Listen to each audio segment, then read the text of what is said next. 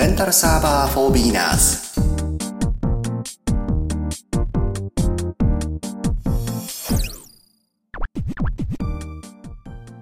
皆さんご機嫌いかがですか？レンタルサーバー for beginners コーヒーです。えー、レンタルサーバー for beginners 第5回をお送りしたいと思います。ちょっと慌ただしい中収録をしてるんですが、あ前回までのね、第4回のマインクラフト設置マルマニュアル第4回までで、えー皆様無事にマインクラフトのサーバー設置していただけましたでしょうか。えっと、インターネットのウェブサイトの方からお問い合わせのメールをいただいたりしておりまして、えーやはりね、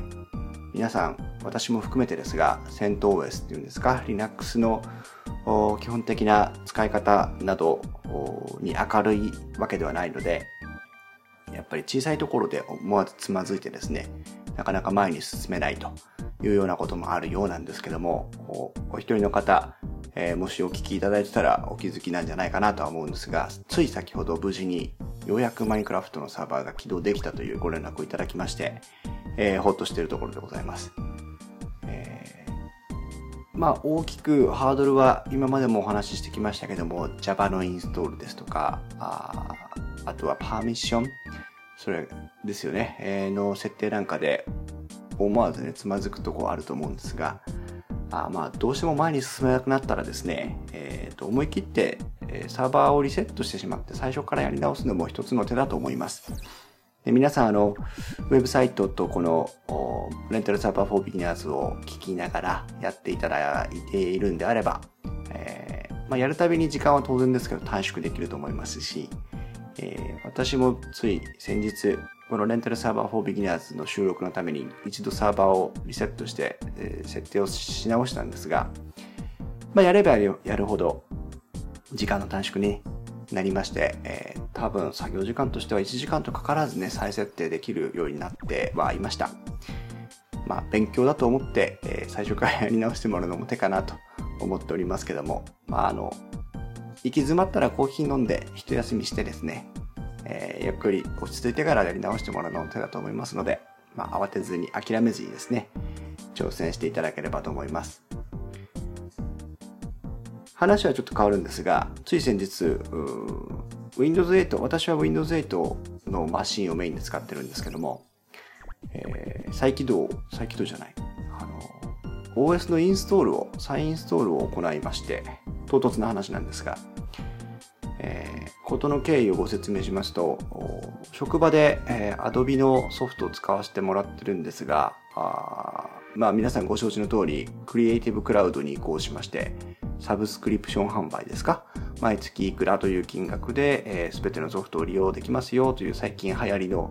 モデルですけども、サブスクリプション販売になったので、えーそちらの方に私の方も移行しまして、で、移行したのを大きにですね、えーそれまで使っていなかった動画編集ソフトのプレミアプロというソフトを、えーインストールしたんですけども、えーこれがあの、インストールはできたんですけども、うまく動かないという。あー、Adobe のソフトってこういうことあるよね、みたいな感じで、えー、四苦八苦してたんですが、一向に改善する余地もなく、しかも、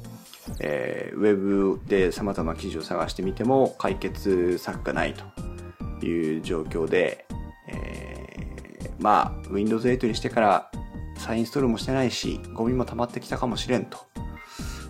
昔の、昔はまあ若かったんでパソコンもしょっちゅう最近再インストールとかしてたんですけども、最近はね、そんな元気ないので、できれば触りたくないというところですから、してなかったんですけども、まあ一年発起してやろうということで、やったんですね。えで、まあ、最終的には Windows 8に新しく搭載されたリフレッシュという機能を使って再インストールをすることになりまして、えーこれがまあの思いのほか良かったんですね。便利だったんですけども、まあ、リフレッシュについては、えー皆さん、えー電気屋ウォーカーとこちらレンタルサーバー for beginners を合わせて聞いていただいている方でしたらお名前聞いたことあるんじゃないかと思うんですが、ウッドストリーム木沢のデジタル生活という Windows 系のポッドキャストをやられている木沢さんという方いらっしゃるんですけども、えー木沢さんにことの経緯をお話しして、ぜひ、あの、リセットだの、リフレッシュだのについて教えてくださいよと、軽い気持ちでお願いしましたら、木沢さんのそのポッドキャストの中で一回特集を組んでくださいまして、非常にありがたかったなと思ったんですけども、まあ、あの、リセットとか、リフレッシュについては、そちらを聞いて、ご興味のある方はそちらを聞いていただければいいなと思うんですが、えー、私の方はと言いますと、えー、まあ、あの、そのリ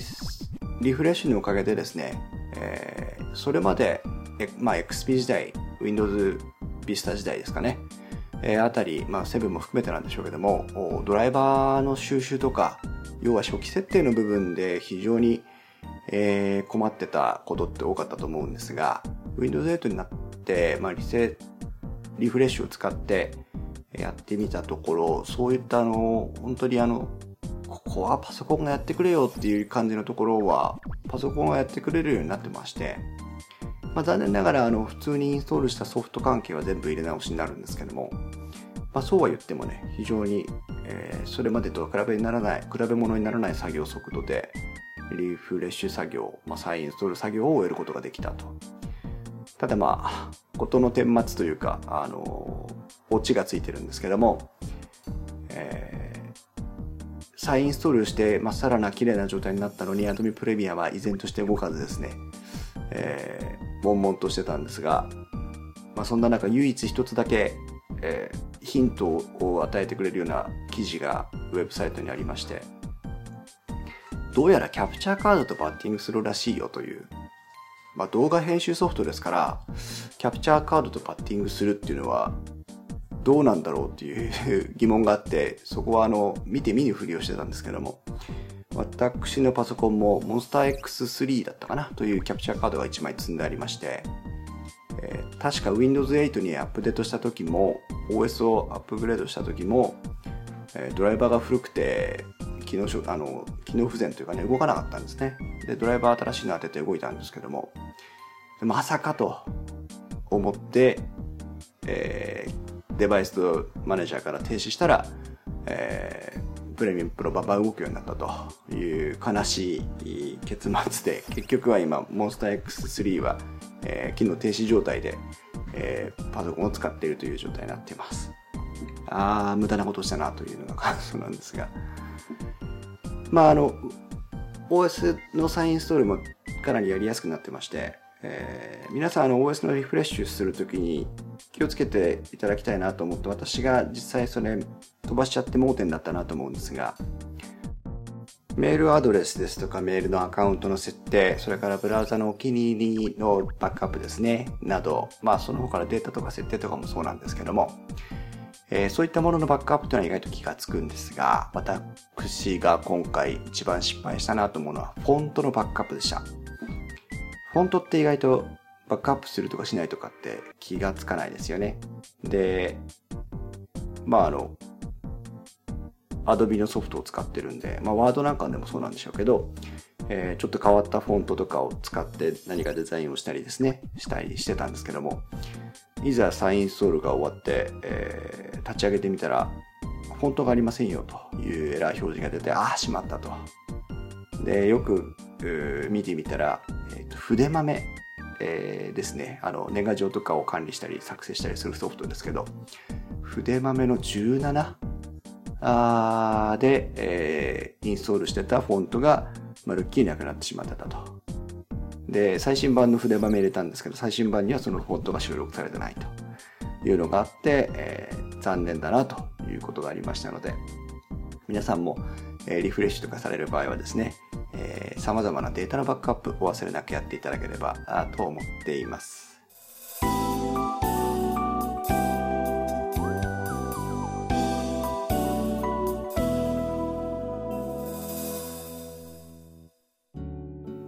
さあ今日の本題になるんですが、えー、今日は、えー、ちょっとですね WinSCP 皆さんが今ご利用いただいているね WinSCP の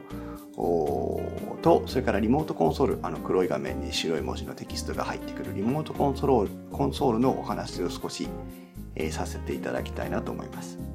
ポッドキャストの中ではご説明していませんでしたが、あウェブサイトのマイクラ設置マニュアルのマインクラフト設置マニュアルの中では、クローンという CRON というクローンという機能を使って定期的に、えー、この管理スクリプトを動かす方法をご説明しています。これを使っていただきますと、例えば、えー、必ず週に2回はマインクラフトのサーバーを再起動してくださいねとかあるいはこの日のこの時間この日の、まあ、この曜日のこの時間この曜日のこの時間にバックアップを取ってくださいねというのを自動で行うことができます。まあ、クロンっていう機能自体は結構サーバーにとって大事な重要なファイルでして簡単に触れないんですけどもあのマインクラフト設置マニュアルに書いてある通りやっていただければそれほど大きな問題なくね自動的にバックアップや再起動を設定することができるようになると思いますのでそれはあの時間のある方ご興味のある方はウェブサイト見ていただいてやっていただきたいなと思いますがバックアップを取ってじゃあその時点に戻したいよと言った場合にどうするかというご説明をですね、えー、に絡めてちょっと戦闘 OS のコマンドですね。コマンドを少し皆さんと今日はお勉強したいと思います。うん、WinSCP があって、エクスプローラーのように使えるんだから、わざわざコマンドなんて手打ちしなくていいじゃないかということなんですが、あ実は WinSCP も不得意としている行為がありまして、それが何かと言いますと、大量のファイルやディレクトリのコピーとか削除というのが大変不得意です。不得意というのは何かというと、ものすごい時間かかるんですね。えー、もしも WinSCP でバックアップしたファイルとかの移動とかですね、やっていただいている方がいればお気づきだと思うんですが、優に数時間かかってしまいます。これはたあの WinSCP 固有の問題というか多分その SSH クライアントを使っている場合に限っての話だと思うんですが、まあ、とにかく時間かかるんですね。で試しにコマンドラインこんなに時間かかるわけないだろうと思ってコマンドラインからあ命令文を入れてみるとこれがもう本当数秒数十秒で終わってしまう話だったと。何が違うのかと言いますとコマンドを入力してやる場合ファイルの移動や削除といった行為はサーバーの向こう側つまり桜の VPS の桜側の機械の中で完結している動作になるんですが多分 WinSCP を通してやった場合いちいちそのデータの確認とかを WinSCP とやり取りしてるのでネットワークを経由してずっと確認をしながら削除をしてるんじゃないかなというのがまあ想像になるんですけども。その結果あただ単にファイルを消したいだけでも数時間かかってしまう場合があると特にですねバックアップをしているワールドのデータそれからプラグインも導入されている方ですとプラグインの中でもダイナマップあの地図がブラウザ上から見えるやつですねダイナマップのデータなんかは非常に重たいファイルになってますのでこれらの移動やコピー削除が大変時間がかかると。ということで、えーコマンドをですね、えー、実際入力して移動する、あるいは削除する方法をご紹介していきたいと思います。えっ、ー、と、マインクラフト設置マニュアルの記事としてまだ作っておりませんので、えー、一旦、えー、私がインストウェブで書いているストブロというブログのところに、えー、WinSCP が苦手な大量のデータの移動と削除についてという記事を作りましたので、えー、活字でご覧になりたい方はこちらをご参照いただければと思います。で入力するのは、さくらの VPS コントロールパネルのリモートコンソールからでも結構ですし、えー、以前紹介したプロンプトのようなあテキストベースの SSH クライアントでも大丈夫です。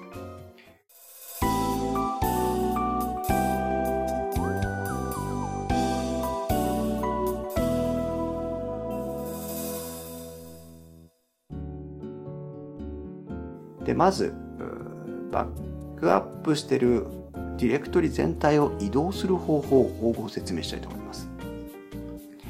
えー、私がやってる方法はいきなり移動するんではなくてコピーをする。コピーが確認できたら元のファイルを削除するという、まあ、二度手間なんですけどもより確実な方法をとっています。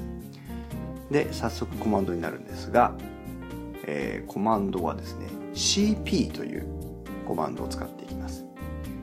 これはもうルートでログインしていただいたらどこからあのコマンドを入力していただいても結構なのでリモートコンソールでまずルートにログインしてみましょう。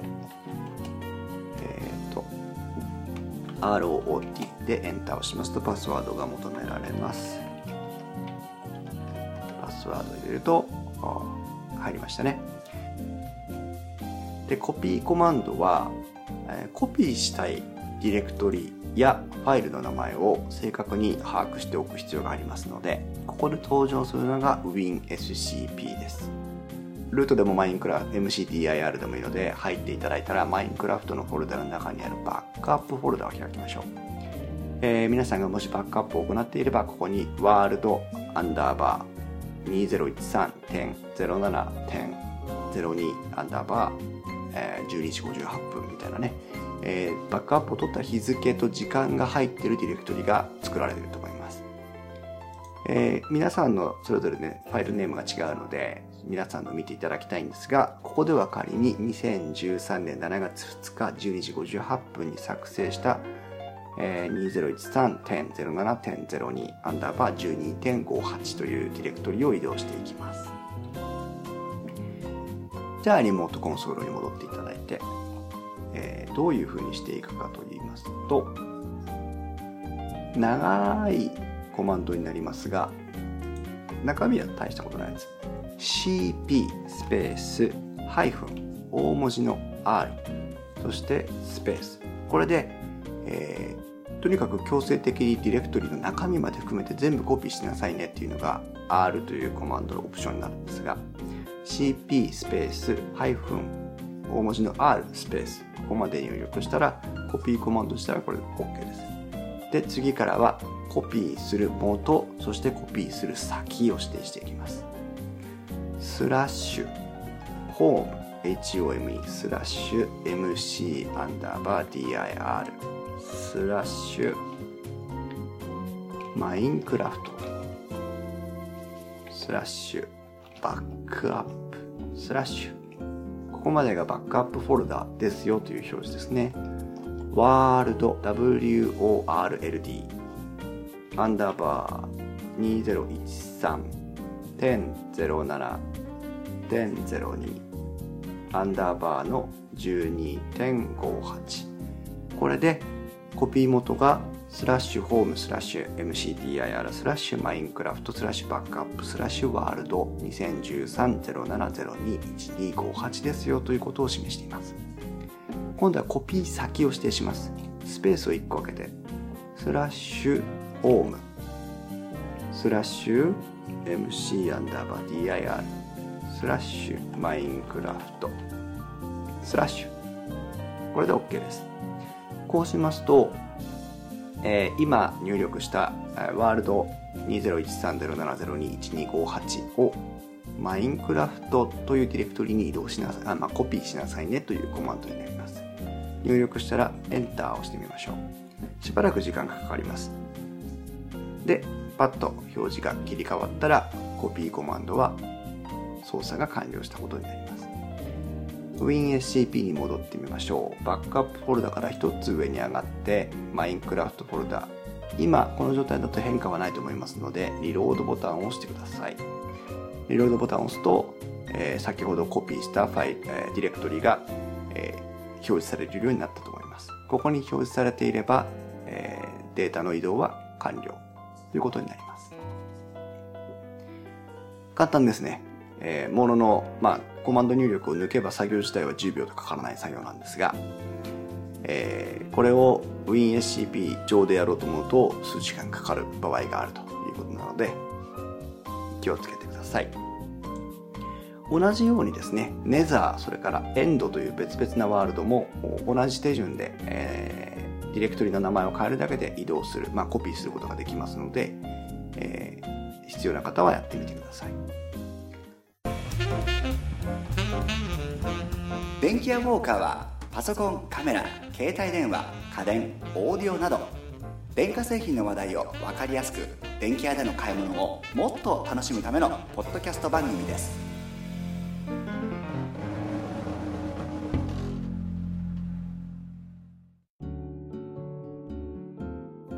さあ今度は削除のコマンドです、えー今の状態ですと、元々のワールド、それからワールドアンダーバーネザー、ワールドアンダーバーザエンドが、ディレクトリがそのまま残っています。この状態ですと、元のデータをね、復元することができませんので、最初に元々あるワールドデータを削除しなければなりません。その場合に使うのが rm というコマンドになります。rm。実際に使ってみます今回はワールドをリストはしません。元に戻しませんので今移動したデータを削除してみましょう。rm スペース -rf というオプションがつきます。これは確認せずに全てを削除しなさいねというオプションになります。スペーススラッシュホームスラッシュ MCDIR スラッシュマインクラフトスラッシュワールドアンダーバー2013と打ったらばその後は米印を入れてみましょう。はい。えっ、ー、と私のストブロの方にも似たようなコマンドが書いてあるんですがストブロ上では、えー、バックアップディレクトリのフォルダをディレクトリを消すように、えー、コマンドを入力しています。今入力したのは rm スペース -rf スペース。スラッシュホームスラッシュ mcdir スラッシュマインクラフトスラッシュワールドアンダーバー2013米印アスタリスクですねと入力していますこれは何かというとホームの中の MCDIR の中のマインクラフトの中にあるワールドアンダーバー2013で始まるディレクトリを削除してくださいねというコマンドになっています。これは、まあ、あ今で目的の場所に2013というふうなのがついてるディレクトリが先ほど移動したディレクトリしかないので、もう全部打たないでね、これで条件合っちゃったら削除しちゃってっていう内容です。エンターを押してみましょう。エンターを押しますとすぐ切り替わると思います。WinSCP でリロードすれば目的のファイルが消えているはずです。これはあなぜ今このような削除の仕方をご説明したかというと、うん、まあ今はバックアップのデータを元に戻したやつね削除しましたけどもこれと同じ要領でワールドそれからネザーエンドというのを削除したいときは rm スペース -rf スペーススラッシュホームスラッシュ mcdir スラッシュマインクラフトスラッシュワールドでその後アスタリスクを入れなければワールドというディレクトリを削除します。同じようにワールドアンダーバーネザーワールドアンダーバーザアンダーバーエンドと入力していけばそれぞれのディレクトリを個別に削除することができますのでやってみてください。で先ほどお話ししたアスタリスクを使った削除の仕方。なんでこんなことをお話ししたかと言いますとバックアップフォルダーに皆さん WinSCP で移動してみましょう。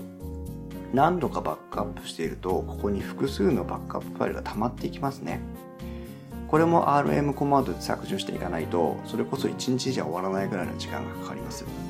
で、えー、例えば7月にバックアップしたデータはもう全部消していいよと。8月になっちゃったから。8月のデータはもう消していいよ。9月になっちゃったからと。いうような削除の仕方をしたいときに今言ったような2013.07アスタリスクと打てば2013の07で始まる全てのディレクトリを削除するということになりますのでそういった複数のディレクトリをまとめて削除する場合にこのアスタリスクという方法が便利ですよということです。条件の設定の仕方はこのアスタリスク使うだけですとそれほど多くありませんが2013.07.02アスタリスクだとすれば、えー、7月2日に作成した複数のバックアップディレクトリを削除できますし例えば2013.0アスタリスクと入れれば2013年の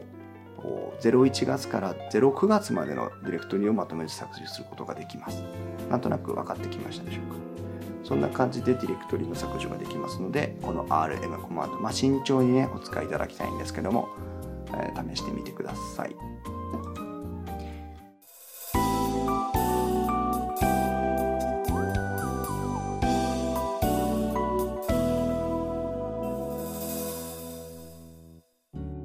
さあ、ここまでできましたらば、ああとは、ワールドのね、データも消しましたから、今、あやることは、ワールドアンダーバー2013.07.02アンダーバー12.58というファイルがここにあったとすれば、それをワールドという名前に、えー、変更してしまえば、えー、それでリストラの作業は完了したことになります。リネームだけは WinSCP でやっていただいて問題ないので、先ほどのワールド、ワールドアンダーバーネザー、ワールドアンダーバーゼネンドが消えたら、えー、そこにあったワールド、それからネザー、そして G エンドのバックアップディレクトリの名前を直して、で、えー、サーバーで再起動かければ、それで作業は完了です。なかなかちょっと言葉だけだと分かりにくい部分あるかもしれませんので、えー、ストブロの方ご覧いただいて確認してもらえればと思います。えー、時間ができ次第ね、えー、記事の方をちゃんと書き直して、えー、正式にマインクラフト設置マニュアルの中でご説明したいと思いますので、こちらのコマンドを覚えておいてください。えー、レンタルサーバー for Beginners では皆さんからのお便り、お問い合わせをお待ちしております。インストウェブの中にありますお問い合わせフォームをご,、えー、ご利用いただければ連絡が取れるようになってますので、こちらをご利用ください。えー、また Twitter でもね、簡単な質問でしたら Twitter でもお答えできますので、Twitter のフォローもよろしくお願いします。で、そろそろバーチャルパーソナルプライベートサーバーから離れてレンタルサーバーのお話をしたいなと思っていたんですが、あもう少しね、クラフトブキットの話もしていかないと皆さん、えー、せっかくねマインクラフト立ち上がったのに今度クラフト武器ってわからないよということになってしまうともったいないので、えー、少しクラフト武器の話もしていきたいと思います次回はクラフトブキットの導入とパーミッション EX についてお話ししていきたいと思いますのでどうぞよろしくお願いします。